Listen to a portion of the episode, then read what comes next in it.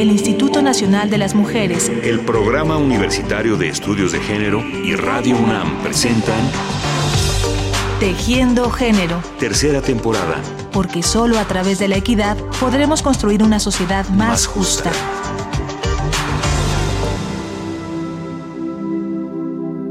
Aquí estoy, sentado sobre esta piedra aparente. Solo mi memoria sabe lo que encierra. La veo y me recuerdo. Como el agua va al agua, así yo, melancólico, vuelvo a encontrarme en su imagen cubierta por el polvo, rodeada por las hierbas, encerrada en sí misma y condenada a la memoria y a su variado espejo. La veo, me veo y me transfiguro en multitud de colores y de tiempos.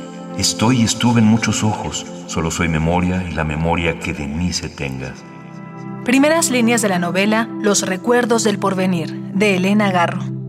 Pienso en eh, la importancia de eh, la literatura de la primera mitad del siglo XX mexicano. Para mí, junto con Rulfo, está Elena Garro. La literatura mexicana se puede explicar desde los recuerdos del porvenir tanto como desde Pedro Páramo.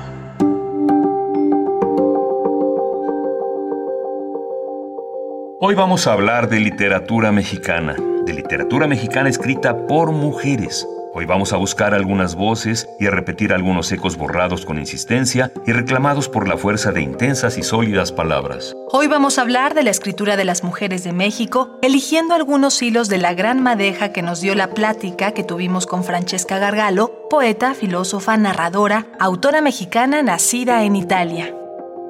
Bueno, yo soy Francesca Gargalo Celentani y creo que estoy aquí por mi doble vida, que no es tan doble porque realmente es una sola, pero yo soy una escritora y yo soy una feminista. Como escritora escribo también sobre el feminismo desde la filosofía. Entonces, bueno, soy una feminista que viene de la filosofía, pero que sobre todo viene del activismo feminista. Y soy una escritora que, entre otras cosas, escribe de filosofía feminista. Pero en realidad siempre he sido una narradora, tanto de historias como de eh, ficciones que surgen de, bueno, pues de momentos creativos diversos, eso. Pero te puedo asegurar que uno es una escritora porque no puede dejar de escribir. Porque la vida es mucho más fácil si no tienes una obsesión de decir, explicarte y reconstruir la lengua.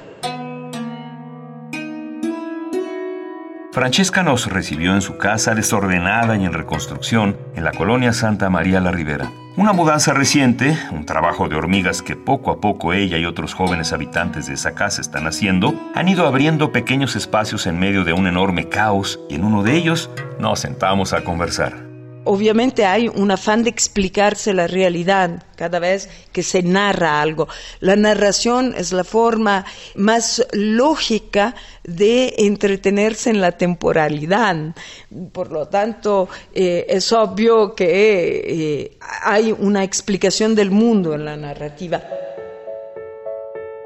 No hay desperdicio en las palabras de Francesca Gargalo y elegimos ahora los fragmentos relacionados con la riqueza y las peculiaridades de la literatura escrita por mujeres en México para estructurar esta emisión. Comencemos sorprendiéndonos con su relato sobre la larga tradición de la poesía de mujeres en México. Pero también hay otras escrituras y en México tenemos una tradición de poetas extraordinaria que cruza los siglos, que viene por lo menos del, siglo XIII tenemos tradición poética reconocida o por lo menos cronizada tanto en la cultura zapoteca como en la cultura nahua. Y eran mujeres las que eran poetas. Tenemos por lo menos recuperadas una, no, dos poetas que escribían en nahua antes de la invasión europea, obviamente. Dicen que en el pasado hubo mujeres poetas entre los zapotecos y se les llamaba mujeres creadoras, mujeres edificadoras, mujeres apaciguadoras y mujeres conciliadoras de palabras. Natalia Toledo, poeta en lengua zapoteca. Pero también tenemos figuras históricas como Sor Juana y hoy en día tenemos una Maranta Caballero, una Lucía Rivadeneira, tenemos a jovencísimas como Aura Sabina, tenemos a gente a lo largo de toda, toda, toda la península, de, todo el continente hasta la península yucateca, donde se, formó el primer, eh, la primera revista poética de mujeres en el siglo XIX, que fue la Siempre Viva. Del siglo XIII al XVII, al XXI y de regreso al XIX, así vamos y venimos en esta apasionada descripción de la escritora Francesca Gargalo, quien está convencida de la especificidad de las voces de muchas de las mujeres de México y América Latina dentro de la literatura. Volvamos al universo de las revistas literarias del siglo XIX, del que hay mucho que decir. Estamos hablando de una diferencia de un mundo tan grande de mujeres muchas de ellas denunciando su condición de opresión. Y muchas de ellas no denunciando la condición de opresión, sino reivindicando su derecho a no ser oprimida y por lo tanto a decir lo que se le viene en gana, a veces comparándose con un hombre, que era muy común en el siglo XIX, Las mujeres mexicanas del siglo XIX y principios del XX, desde la prensa, desde la literatura y desde otras manifestaciones del arte, ayudaron a construir el pensamiento feminista en México. Y esto es algo que Francesca Gargalo valora enormemente y considera que debe ser apreciado en toda su dimensión la cantidad de revistas, casi todas ellas literarias, que están en el origen del feminismo mexicano del siglo XIX fue enorme. Las mujeres escribían poemas uno a otro. Entre literatura y periodismo hay relación, por supuesto que sí. Está esta relación de lo público y está esta relación de una escritura volcada a la comprensión del mundo para sí y para el lector o la lectora. Las revistas femeninas eran caras en el siglo XIX, por lo tanto es inútil soñar que una obrera textil de Puebla haya leído, qué sé yo, las violetas de la náhuac. Sin embargo, crearon una clase media alta, alta y media de mujeres cultas porque se leían entre sí y dialogaban y pensaban para las demás y se lo escribían. Las eh, revistas del siglo XIX, por lo menos en México y Brasil, fueron enormes. Entonces, digamos la verdad, el pensamiento feminista latinoamericano estaba acompañado de arte siempre.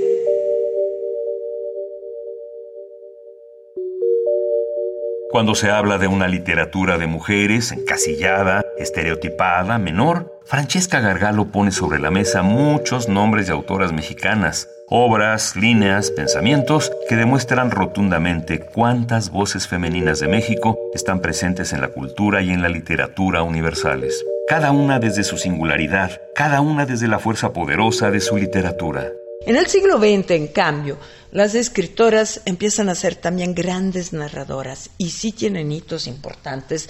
Yo pienso en la mejor escritora de la Revolución Mexicana, escritora y escritora en absoluto. La escritora de la Revolución es Nelly Campobello. Las manos de mamá es una grandísima literatura que muestra la posibilidad de ver la revolución desde otro lugar, desde el lugar del humanismo y de toda esta serie de cosas. El coronel Oreja Prieta llegó a la casa, hizo que su caballo tocara con la manita. Ella salió, apenas fijó los ojos en él y todo lo había adivinado. La familia entera se acababa por la revolución. ¿Quién? dijo ella en voz queda. Contestó Ruancho. Arnulfo.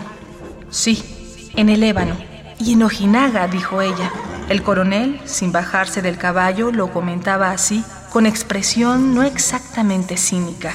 Parecía decir sonriendo, nos moriremos todos, todos, todos. Ellos solo han sido los primeros.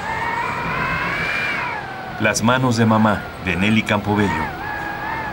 Dime qué semejanza hay para quedarnos en México entre dos grandes escritoras que vienen de otra disciplina, una de la filosofía, la otra del periodismo, y que en algún momento de su vida escribieron una novela de formación de personaje. Estoy diciendo, ¿qué semejanza hay entre Balún Canán, por ejemplo, de Rosario Castellano, que es una novela que cruza el racismo con la opresión de la infancia con la opresión de las mujeres en un contexto de transformación, de rabia y de sumisión al mismo tiempo. Las ventanas de mi cuarto están cerradas porque no soporto la luz. Tiemblo de frío bajo las cobijas y sin embargo estoy ardiendo en calentura. La nana se inclina hacia mí y pasa un pañuelo humedecido sobre mi frente. Es inútil. No logrará borrar lo que he visto. Quedará aquí, adentro, como si lo hubieran grabado sobre una lápida. No hay olvido. Balún Canán, Rosario Castellanos. ¿Con qué soy yo? La literatura bastante alegre, aunque dudosa y crítica de la em, primera Elena Poniatowska.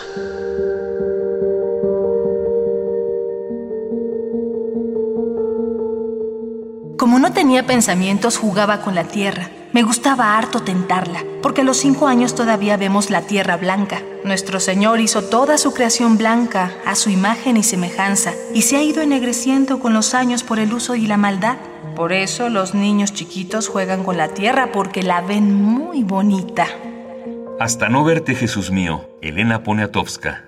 O que tiene que ver la genialidad de construcciones de personajes que entran y salen de la realidad, porque entran y salen del tiempo lineal, como los personajes inventados por Elena Garro. Estoy pensando, por ejemplo, en esa metáfora terrible eh, de em, la culpa es de los tlaxcaltecas, de Elena Garro, cuando la persona que ama para irse a encontrar con el amado debe escapar del control social de la suegra y del marido.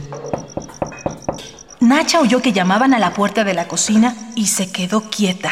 Cuando volvieron a insistir, abrió con sigilo y miró la noche. La señora Laura apareció con un dedo en los labios en señal de silencio.